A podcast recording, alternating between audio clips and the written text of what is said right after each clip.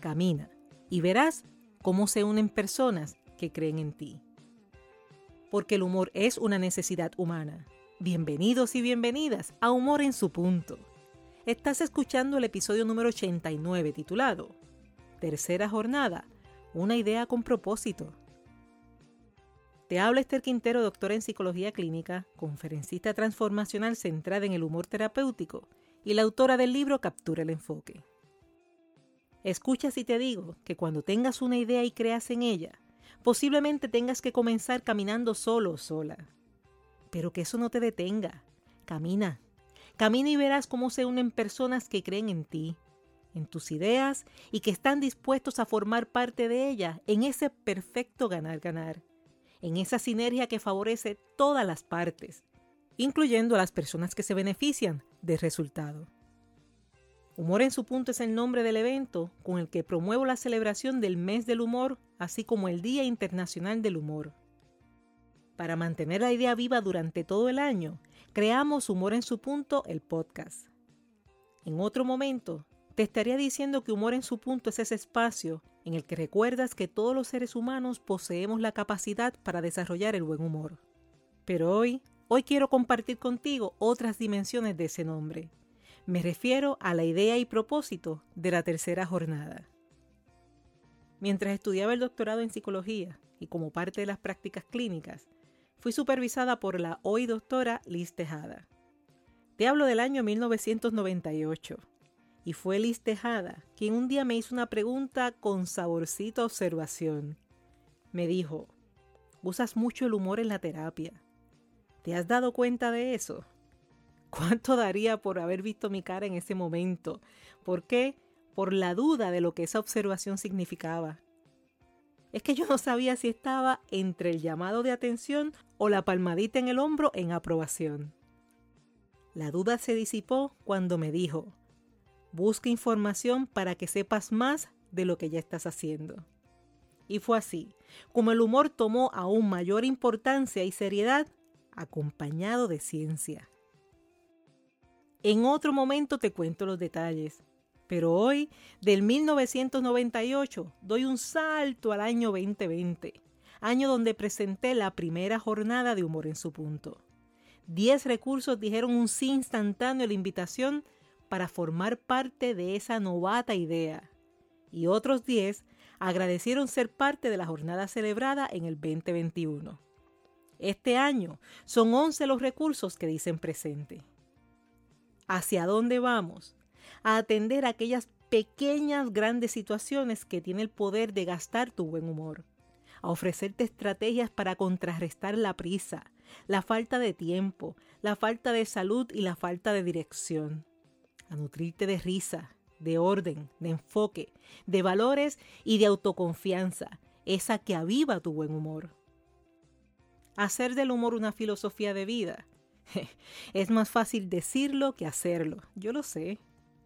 Así como también sé que todo es difícil hasta que se hace fácil. Y ese es un principio de la programación neurolingüística.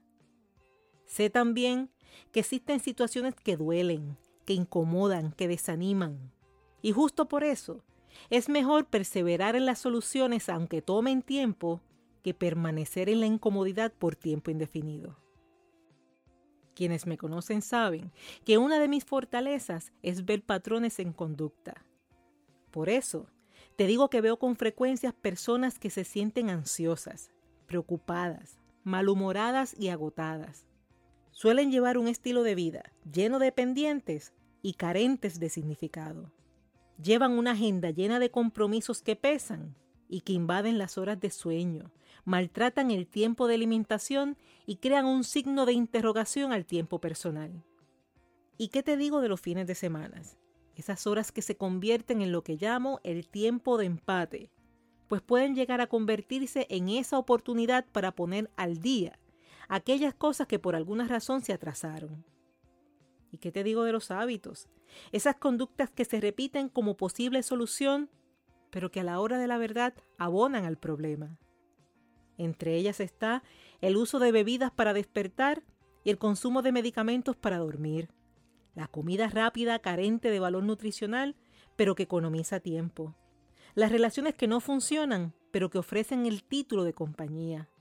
Si lo permites, se convierten en una especie de arena movediza de la que por mucho que te muevas, sientes que no puedes salir.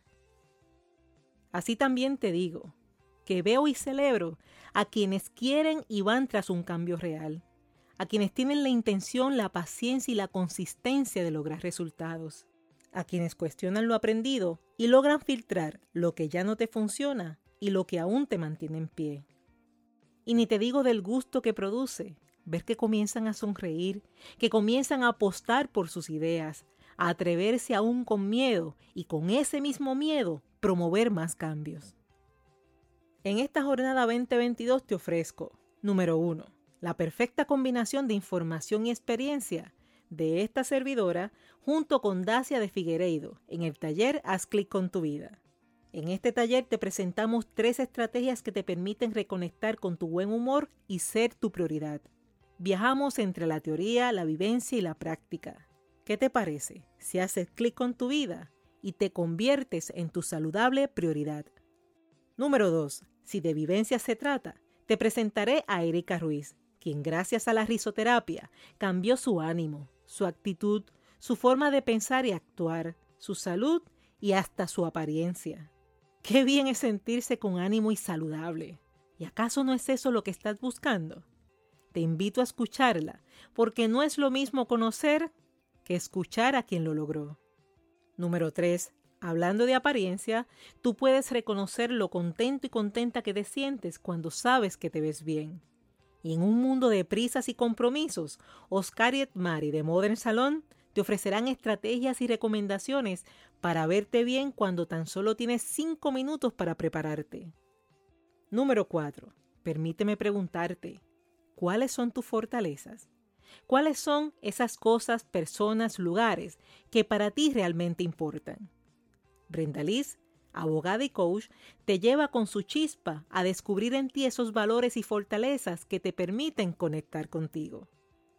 Número 5. Una vez tengas claro lo que para ti es importante, Indira Molina, psicóloga y organizadora profesional certificada, te guiará a organizar tus espacios y tu agenda con el fin de atender y resolver esas situaciones que consumen tu tiempo, tu energía y tu buen humor. Número 6. De lo importante pasamos a la autoconfianza. Tú sabes que cuando deseas lograr cambios, la duda puede invadir tu mente y comienzas a cuestionarte. Es que hasta existe el riesgo de retirarte en lugar de atreverte. Por eso, Beatriz Menéndez, psicóloga clínica y creadora del programa Muévete con Intención, te lleva a descubrir cuáles son los pensamientos que sabotean tu autoconfianza y te muestra una técnica de movimiento sencilla y divertida para apoyarte a ganar autoconfianza. Número 7. Mientras tanto, Vanessa Marzán, experta en comunicación estratégica y lenguaje corporal, te muestra el secreto de la comunicación no verbal para comunicar autoconfianza e influenciar.